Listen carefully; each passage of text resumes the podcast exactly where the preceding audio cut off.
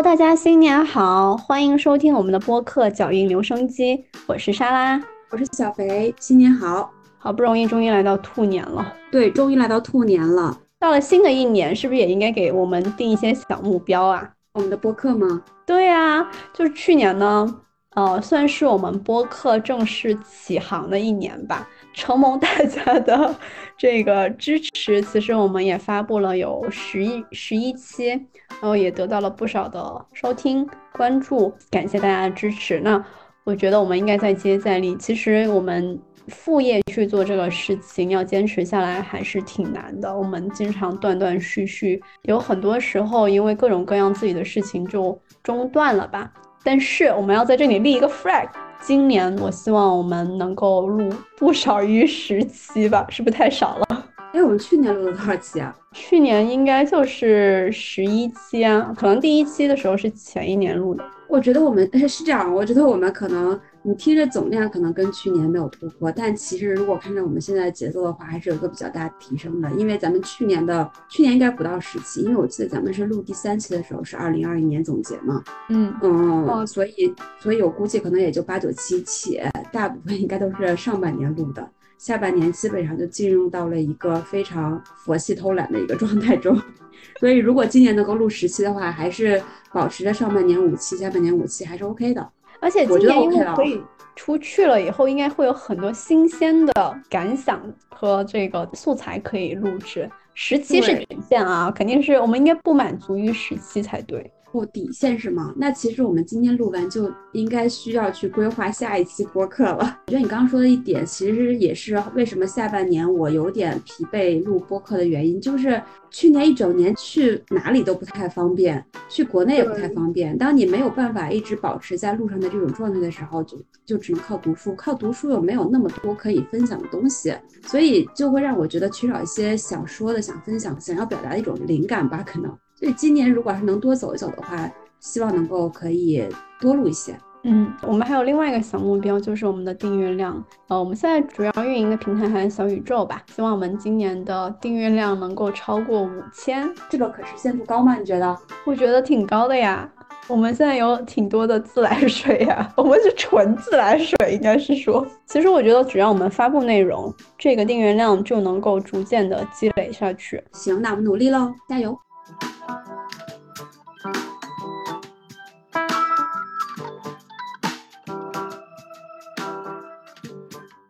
你是刚从西藏回来，对不对？对，我是年前去了趟西藏，而且是说走就走的，因为忽然一下子疫情放开了嘛，就很想抓住三年来为数不多的这个机会，赶紧先出去看一看。不过当时也看了一圈，境外的机票太贵了。就很想去看冰川，所以我就先跑一趟西藏，然后从西藏回家待了几天。最近刚回来北京，你呢？我其实就是一直回家嘛，跑南跑北的，真的算是。然后春节其实挺长的过的。这一次的春节基本上就是都是跟家人度过了。我们说一下我们今天的规划吧。你有什么计划？我只能是说我列了一个美好的 list，想看一看什么时候能实现，能以及能实现多少吧。我记得年初的时候你问我说有没有什么想法，我说我没有想法，我只有一个 list。当时列的 list 是说那个时候是一月初嘛，当时还是说一月内可以去西藏。然后四月份的时候可以去泰国，因为我跟我几个朋友在疫情之前，每一年的不知道为什么每一年的清明节都要去泰国三天，所以我们想今年在这个疫情呃过去后的第一年，把这个传统再捡起来。然后五月份呢是想去德国，因为本来我是在一九年的。年末的时候，跟几个朋友一起订了二零二零年的五月份去德国自驾的行程，都已经基本上都定好了，但是不得已取消了。然后六月份呢，想去一个日本，当然日本随时可以去了，就是哪怕周末也可以去。但是六月份想稍微长一点的时间，可能一个星期，一个星期左右去一趟日本。七八月份看一看机会喽，主要是去年想去伊犁，今年还到今年还是没有去成。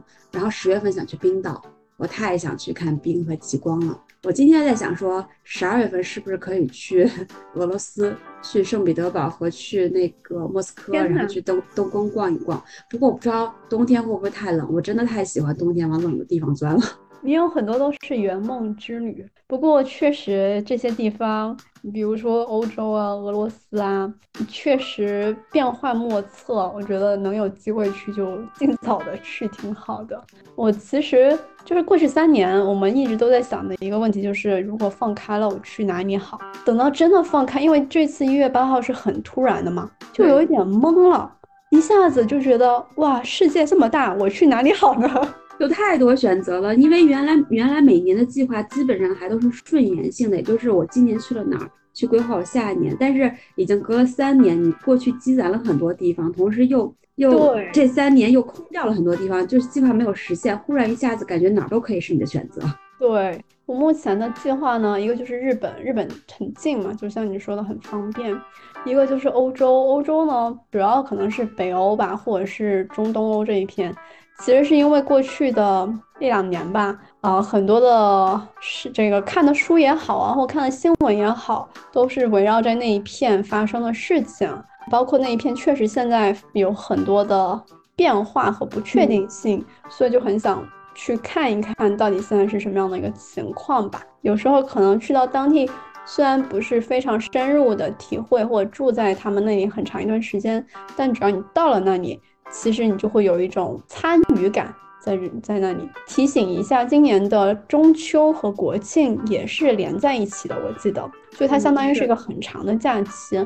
我目前想的，就一直以来很想去非洲嘛，没去过，就是去非洲或者去南美一趟吧。还有就是，其实真的很久没有回美国了，嗯，有一点点想念。包括我们今天要做的这一期，其实也算是一个回忆杀的一集吧。如果有机会的话，也可以回美国走一走。嗯，对，真的太久没有回去了。我是，我想想，我是一八年的时候去美国出差，其实本来是到 Charlotte 就可以嘛，但因为 Charlotte 没有北京直飞，所以就需要转机，我就强行在纽约快闪了不到二十四个小时，强行 stop by 了一下，算是回去待了待嘛。当时就有一种感觉，就是扑面而来的熟悉感。因为你曾经这些地方曾经就是你日常上下班、周末活动的非常熟悉的每一个角落，但现在再来的时候，好像中间这几年的时间似有似无的那种感觉，你懂你懂吗？就很恍惚，对，就很恍惚，好像你就会感觉好像昨天才拿着咖啡、拿着沙拉啊什么从街上走过，就是正常的一天的生活，但是好像过去这两年。或者三年在国内的生活又跟你之前熟悉的在纽约的生活毫无任何关系，就非常跳脱的感觉。我其实会经常自己发呆的时候，会突然脑海中浮现以前在美国的一些生活。在美国的生活和一些片段里面，纽约其实是出现频率最高的。我其实生活的时间长度来说，并不是在纽约最长，但我对纽约的印象可能是最深刻的吧。因为确实，纽约是一个非常 iconic 的地方，每一个捕捉的场景啊，包括它的建筑、它的环境，还有它的生活，都是非常的独一无二的吧。那如果你再回美国的话，你会回纽约吗？肯定会。你回纽约有想过要去哪里？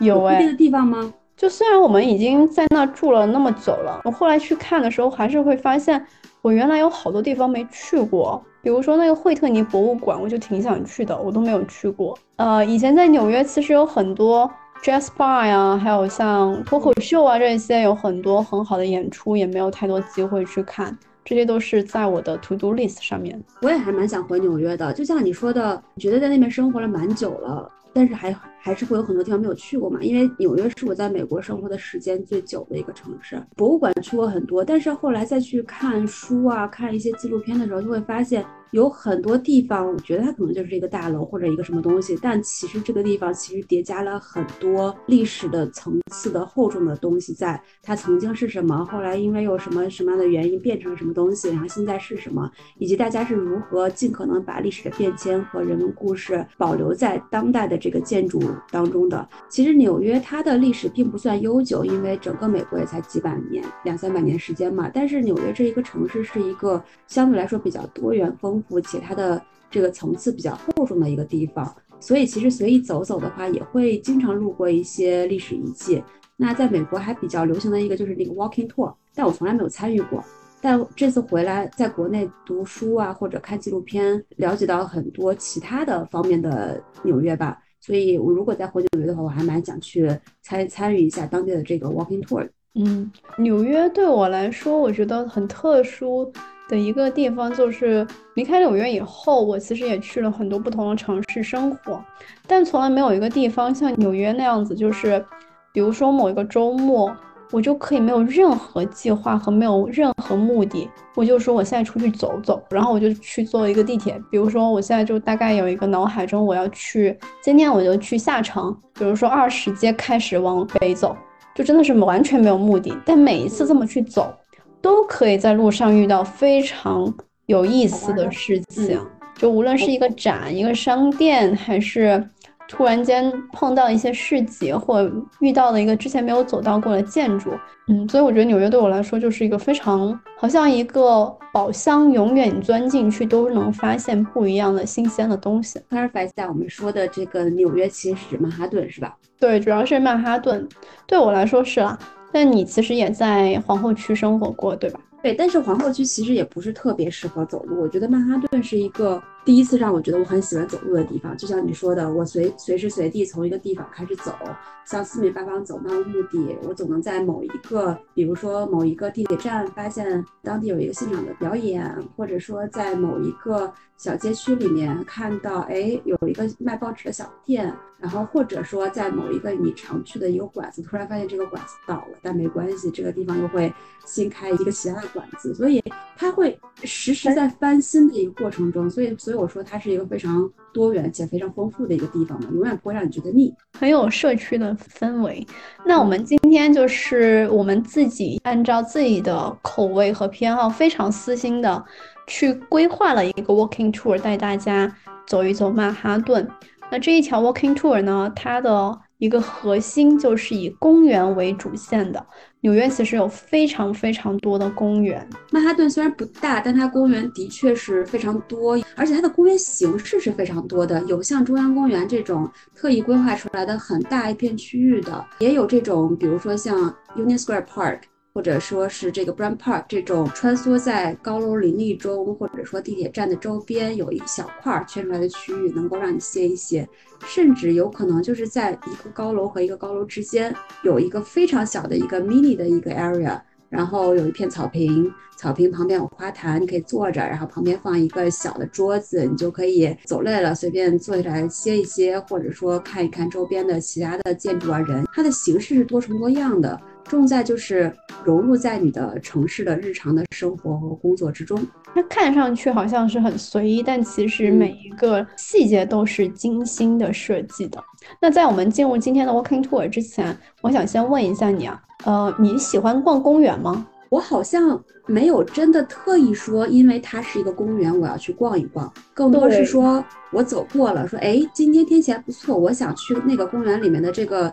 呃，某个长椅上稍微坐一下，然后晒晒太阳，又或者说，哎，那边公园有一个乐队表演，或者那边有一个什么圣诞集市，我要不要去走一走？哎，又或者那边有一个什么电影在播映，我也可以去看一下。我都是这样子的这种场合去的，我倒没有说，OK，我要去逛这个公园，或者我要去逛那个公园。嗯，小的时候，尤其是在基本上到我去纽约之前吧，逛公园这个事情对我来说，基本上就停留在。比如说像现在过春节是吧？那可能大家就会去家旁边的那个湖边公园去走一走啊，或者是某一个节庆日，比如说中秋啊或元宵，公园里面会有猜灯谜啊，或看呃花车呀之类的，我们就去那边逛一逛，就是完全是寄托在一个节庆上面的一个场所。但后来去了纽约的时候，我会慢慢意识到，城市公园它存在真的是有一些独特的意义的。从平时的休闲生活，慢慢的，它可能确实是会成为一种精神的寄托，甚至有的时候，它是一个历史的见证吧。因为确实那些我们提到的，一会会介绍曼哈顿的公园，都会有将近两百多年的历史。这几年呢，在北京封控了很长一段时间的时候，就会突然发现大家都很热衷于去公园，也可能是因为公园是我们当时。能够去到的，没有太多限制的一个室外的场所。从去年开始，会突然意识到逛公园竟然是成为了一个热门的活动项目。我觉得也一定程度上表现出了公园确实是城市人类的一个精神的寄托吧。我觉得在国内逛公园和在呃，曼哈顿逛公园还是不太一样的概念。就比如说，咱们前两天咱俩不是去了趟北海吗？北海公园，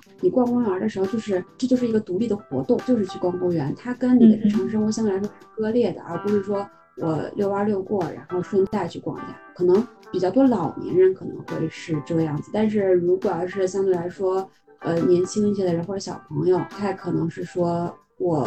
下了学去溜达一圈，或者说我工作间隙间歇去溜达一圈。我如果去溜达的话，那也就只是去溜达公园走一走，而不是说我可能一边溜达公园一边又做了一些其他的，买了饭在里面吃，这不太现实。所以我觉得国内逛公园更多相对来说目的性会比较强，和你的日常生活的割裂感会比较强一些。但是在曼哈顿的公园更多是融为一体的，嗯。在曼哈顿的话，我觉得大部分的小公园，就像你说，就是一个 stop by 的地方，或者就是一个约人见面的一个场所。除了中央公园，我每次去中央公园，确实也不能说是特别的像朝圣一样吧，但确实是我会把那一天的行程都排开，是很严肃的去对待这一件事情的。就是因为确实住的比较远吧，首先我去那里可能就要花一个小时，中央公园又很大，是吧？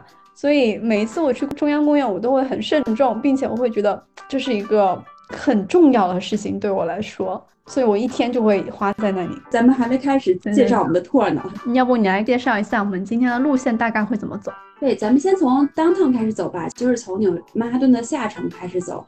我也不知道为什么，就是虽然我平常活动的区域是在中城和这个上城 uptown，但是我经常在纽约。步行的时候，经常就是会先坐地铁到下面，然后沿着某条不同的路开始一路往上走。所以我感觉这好像就是大家不知道为什么慢慢习惯的一种步行方式。我猜，另外也是，其实整个纽约的这个发展历史也是从下城 Battery Park、Wall Street 这边一路向北迁移嘛。所以咱们今天就从下往上一路往上走，向中城和这个上城走去。介绍咱们一路上比较熟悉或者比较推荐的几个公园吧。你刚才说到历史，你最近看了一些曼哈顿和纽约的历史是吧？它是怎么从下城逐步的推演上去的？我倒没有看很多了，就是因为要准备纽约的这个播客，所以买了几本书。简单来说，其实就是因为下面离港口很近，所以纽约最开始它不是 New York 嘛，而是荷兰攻占的时候叫 New Amsterdam，后来英国人打败荷兰人，把它变成 New York。在这个 downtown 这边，或者比如说这个 Wall Street 这边，会修建了一个真的墙，就 wall。它之所以叫 Wall Street，是因为它原来真有一堵墙，来防止这个原住民以及其他的新进入的人的攻击。大家不同的移民区就进来，包括爱尔兰人，包括后来的这个黑人，然后中国人，全都聚集在下城，大家各占为王，一人圈一片地。后来下城慢慢拥挤，就开始逐步往上走，往上推演。纽约整个的一个发展历史就是从下城开始逐步往上城走的。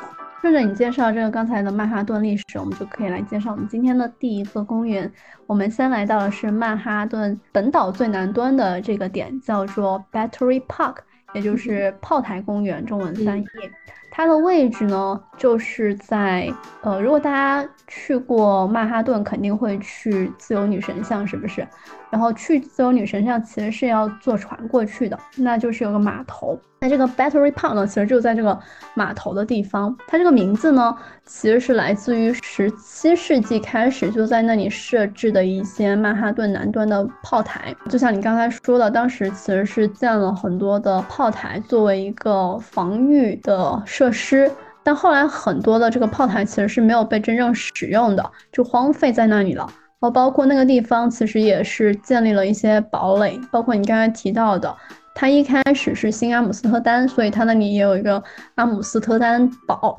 那后来逐渐的它就荒废了。这个公园呢一度在城堡荒废之后成为了移民中心，因为有很多的海外的移民就是从码头上登陆的。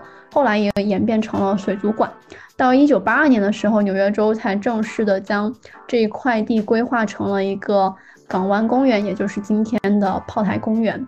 你对这个公园的印象是什么？你有经常过去吗？哇，我很少很少去，我觉得在纽约几年的时间，基本上就是带家人朋友去这个看自由女神像的时候，会从那边登船。我从来没有专门去逛过这个公园，所以说这个公园给我的就是日常的感觉还是蛮弱的呀。嗯，我其实是有一次，我就去做了一个曼哈顿骑车环岛，然后当时骑车的时候就路过了这个公园，我才发现哇，这有这么大一片的这个绿地。我当时看到这一片草坪的时候，我还挺印象深刻的。啊，那天天气特别的好，这个草坪它基本上你坐在那里看到人背面，它就是下城的一个繁荣的景象。屏上面呢，就是大家三三两两的坐在那儿，然后在露营。啊，那个时候其实还没有流行城市露营，所以那基本上就是我对城市露营的初印象。到最近的一年了，突然间城市露营火了起来以后。我每次提到这个词的时候，我脑中跳出来就是那个当时在纽约下城炮台公园上的这样的一个景象，就会觉得特别的美好。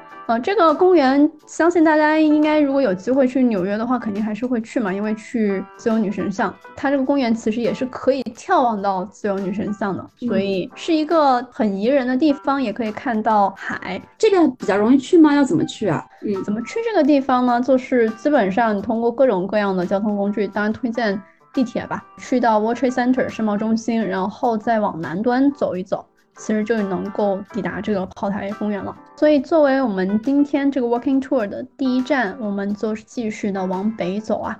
往北的话呢，下一站是我们来到四街。大概如果走路的话，估计可能要走个，估计要半个小时呢。哦，那么远？对，因为要穿过 SOHO 嘛。SOHO 就是在下城的一个商业购物街区，然后穿过 SOHO，基本上。就能到达这个下一站 Washington Square Park，也就是华盛顿广场公园。呃，穿 SOHO 也没关系，因为 SOHO 本身也蛮好逛的。除了这个逛街之外，还有很多这个艺术画廊 Gallery，还有一些当地比较小众的咖啡馆，都是可以 stop by 一下的。如果不想走的话，因为觉得半个小时长的话，其实坐地铁几站也就能到。是的，然后这个。华盛顿广场公园 （Washington Square Park），它的坐落地方也很特别，它其实就是紧挨着纽约大学旁边的。嗯，它坐落的一个地方就是在第五大道上。第五大道相信大家都很熟悉，就是一个世界驰名的购物大道。那其实第五大道它是贯穿呃上城、中城、下城的。到下城这一块的话，就是会直达。华盛顿广场公园，就为了给大家一个稍微形象点的认知啊，怕大家如果要是对纽约不熟悉的话，我们所说的这个上城、中城、下城，其实就是把整个曼哈顿按照南北来去分，最北边是上城，最南边是下城。因为曼哈顿的街横着东西向的这个街，大部分都是按照数字来排的嘛。当然最下面有一些都不是了，但大部分是按照这个数字来排的。基本上六十街往上，我们会把它叫成是上城，然后三十街，大概二三十街到六十街是把它叫为中城。那二十街往下以及没有按照数字排的这些，我们会把它叫叫做下城。对，那华盛顿广场公园的话，它就是在四街，所以其实它也算是偏很南端的一个地方了。那它有几个标志性的建筑，大家如果提到这个公园，肯定会看见。第一个就是一个大拱门。有点像法国凯旋门一样的一个大拱门，坐落在这个广场的北边。这个广场它其实是一个圆形的广场，它中间有一个大喷泉，喷泉旁边就是步道和绿化带，然后构成一个这样整体的圆形的广场。这个公园呢，因为离纽约大学实在是太近了，纽约大学其实会经常租用这个公园作为他们办一些典礼的场地。其实校方一直都很希望这个公园能够成为。他们校园的一部分，呃，甚至是他们的中心。然后，早在一九二二年的时候，纽约大学的校长就曾经预言过，他们将来是会接管这个公园自己使用的。但直到现在，其实一直都没有成真。他们之间是什么样的关系，会让纽约大学觉得这个可以是它的一部分呢？对，跟大家介绍一下纽约大学，它真的确实是一个很特别的学校。大家一般想到大学，无论是国内的也好，国外的也好，大部分是方方正正的，集中在一片区域，然后有封闭性的区域，对，有校门，有围墙，然后圈起来，是吧？但纽约大学不一样，纽约大学它镶嵌在这个下城里面，它其实是没有一个。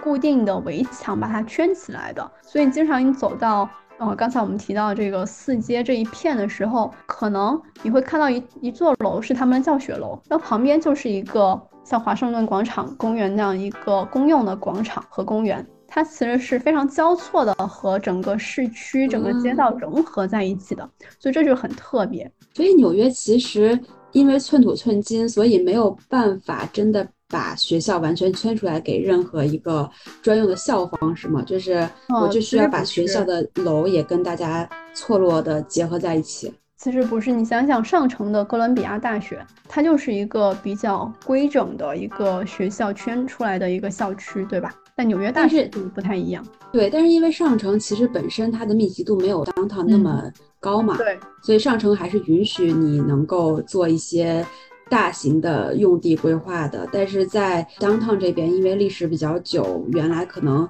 每一小块地属于一拨人或者一个团体，所以就没有办法，很难去做这样子的区分吧？我感觉太密集了 downtown。嗯，说到这个公园呢，也是要追溯到上百年前啊。就是十九世纪早期的时候，当时就像你说的，这一片其实包括整个曼哈顿都算是未开发的一个郊区吧。然后当时呢，黄热病其实是扩散到了纽约这边来，有许多死于黄热病的人是。葬在了这个地方，它其实很久以前它是一个公墓。这个墓园呢，它直到一八二五年的时候才关闭。只是今天，其实在这个华盛顿广场公园下面还埋藏着大概两万多个尸体。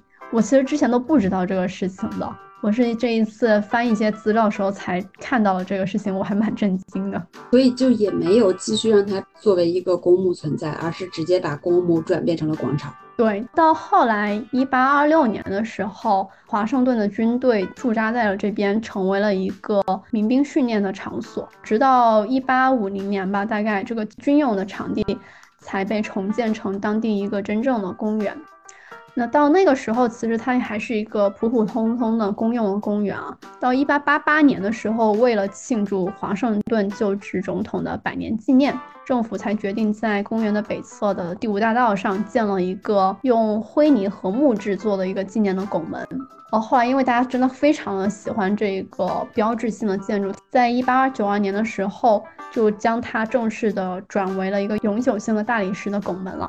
它整个设计其实也就是参考凯旋门设计完成的。这个拱门大概有二十三米高左右吧。我觉得当时美国人民也是蛮有意思的，就是他们在很多的城市兴建啊，都还是能看出新大陆人民的这个思想的，因为他尽可能的想去参考一些这种旧世界的这种呃建筑的。理念包括，比如说它有凯旋门啊，包括它这个新建的这个中央公园，其实也是为了参照英国人在伦敦的其他的公园的这种范本，说在那边有，我也要搞一个；在旧世界有，我在新世界也要搞一个，就是很浓重的这样的思想在。说到这个华盛顿广场，它其实是一个纽约曼哈顿的政治文化的一个要点。为什么会成为这么一个要点呢？就不得不提它所处的这个地理位置。嗯，它的这个位置在四街，是吧？其实走一走就到了格林威治村。格林威治村是什么地方呢？就是上世纪五六十年代的时候，有大批量的文人、歌手，很多的很活跃的思想家，其实都是集聚在了西村格林威治村这一片地方。所以，第二次世界大战结束以后，有非常多的民间的音乐歌手都会在华盛顿广场这一块空地上面去表演或者是演说。哦，这些表演呢，后来其实有引起了当地其他的居民的一些不满啊。所以自此以后，市政府开始慢慢的限制了公众对这个公园的使用权。大概从一九四七年的时候，如果要在这个公园进行一些公众表演的时候，是需要去申请许可证的。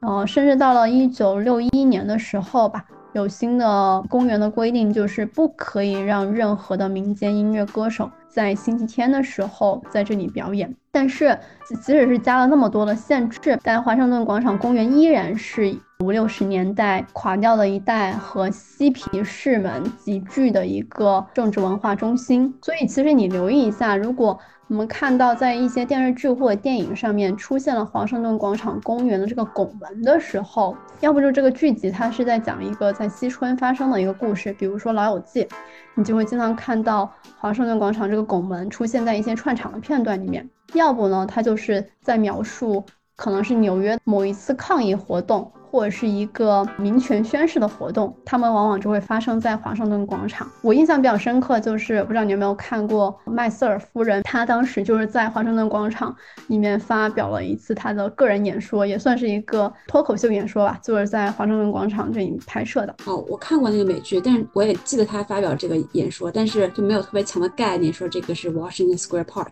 对，大概就是那个特别著名的、经常有抗议示威活动的那个广场公园。啊，OK，因为我每次去的时候，基本上都是去这个东村或者西村去吃东西。像你说 Greenwich 那边，现在还是有很多 Jazz Bar 啊，一些其他的这个文艺的一些表演活动啊，还是蛮多的。所以经常都是去那边吃喝玩乐的时候会路过的一个地方。我也是，它就恰好是连接西村和东村的这么一个两点中间的一个地方吧。它旁边其实没有一个非常就近的地铁站。我印象中之前如果我要坐地铁的话，可能就坐到 SOHO 那边，然后走过去，或者是坐到东村那边，然后走过去。但是，嗯，因为我之前工作的地方就在那附近嘛，所以我就经常去那一片。这个公园还有一个很有特色的地方，大概是在南边的一个角落，它有很多下国际象棋的桌子，它桌子上面就刻着那个棋盘。所以你经常看到周末的时候有非常多的那个棋手来在那一片下棋啊、讨论啊。听说呢，你的这个水平是相当的高的。所以如果稍微总结一下的话，就是这个 Washington Square Park，它也是历史比较悠久的。然后过往曾经最早之前是墓园，然后有过军队，后来又变成了这个比较知名的一个游行、政治或者非政治活动的一个场地。然后现在呢？呃，又有很多的人会来这边下国际象棋。如果我们刚巧去东村或者西村吃饭的话，也可以能够经过稍微打一下卡。对，是的，你总结的非常到位。那我们就接下来沿着第五大道吧，再往北走，走到大概在第十四街到十七街的位置。记得啊，刚才华盛顿广场的话，它是在四街。我们再往北走，走穿过十条街左右吧，我们就来到了。那很近，其实。对，挺近的。我觉得走路的话，可能十分钟以内吧。对，就来到了下一个。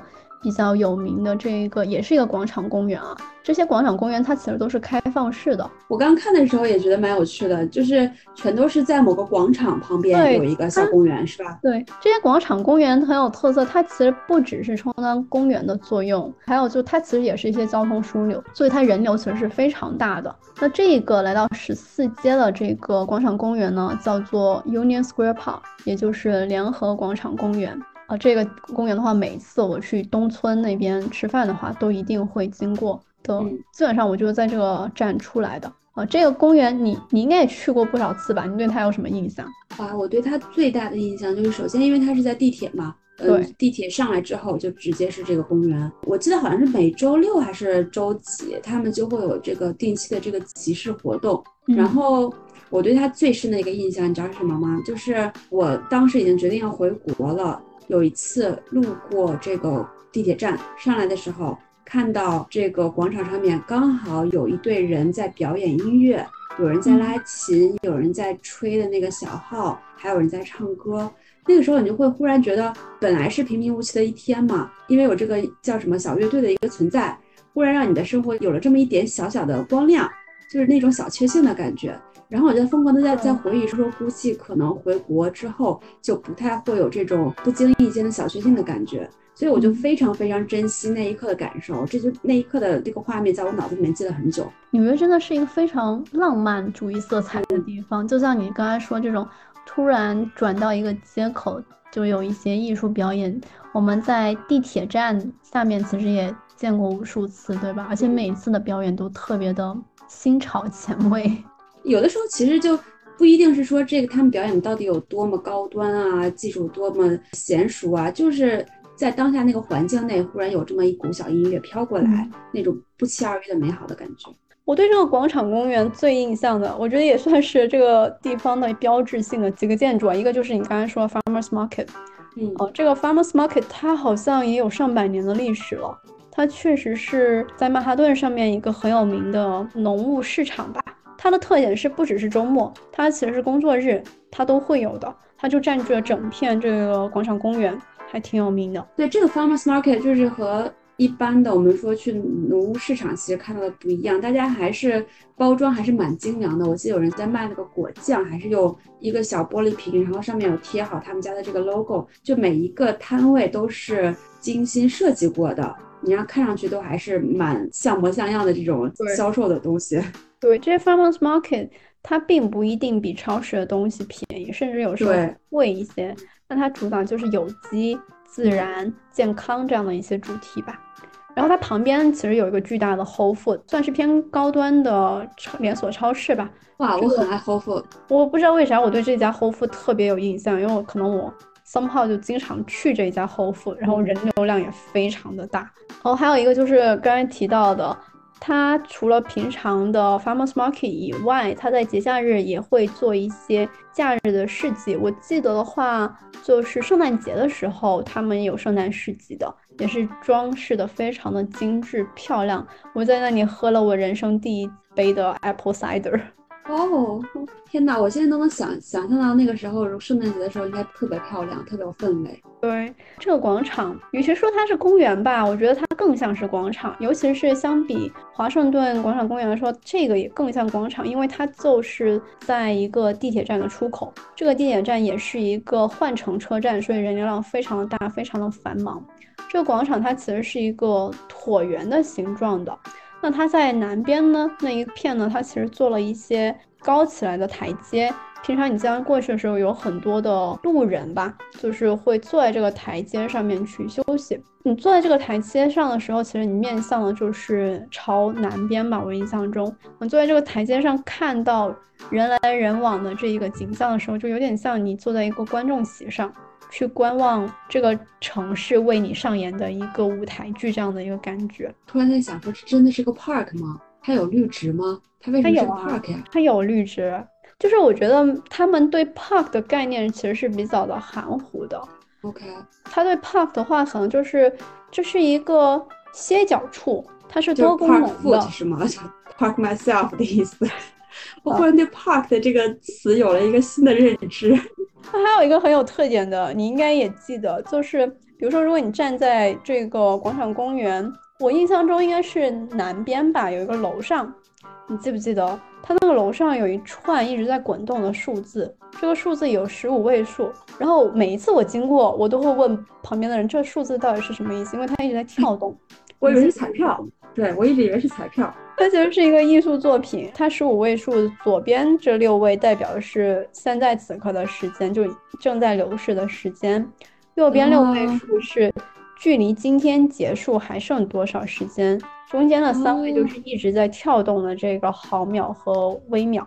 这个作品叫做节拍器，而整面墙的这个作品其实就是展示一个时间的流逝。和时间的未来吧，真的很浪漫。在人来人往的一个非常拥挤的这么一个地方，呈现这样的一个数字，其实你稍微站在那里的时候，都会让你思考一下，说，嗯，这个时间对于这个城市来说，或对于这里的人来说，到底意味着什么呢？对，可能大家还都在匆忙赶路，从地铁出来，然后再飞奔到下一个自己要去的地方，因为纽约人走路是很快的嘛。然后你走走，突然啪抬头看到这个。时间，一般到我过去一直以为是彩票的，就是累积的什么最高中奖金额。所以如果你要是再重新看看这个是节拍器的概念的话，就是我本来是在疲于奔命，疲于在每天的这个生活工作中来回穿梭，然后抬头看一眼，忽然再停下来想一想，哪怕只有一秒钟的时间。我到底是为了什么？就我的工作到底是为了什么？我的生活到底是为了什么？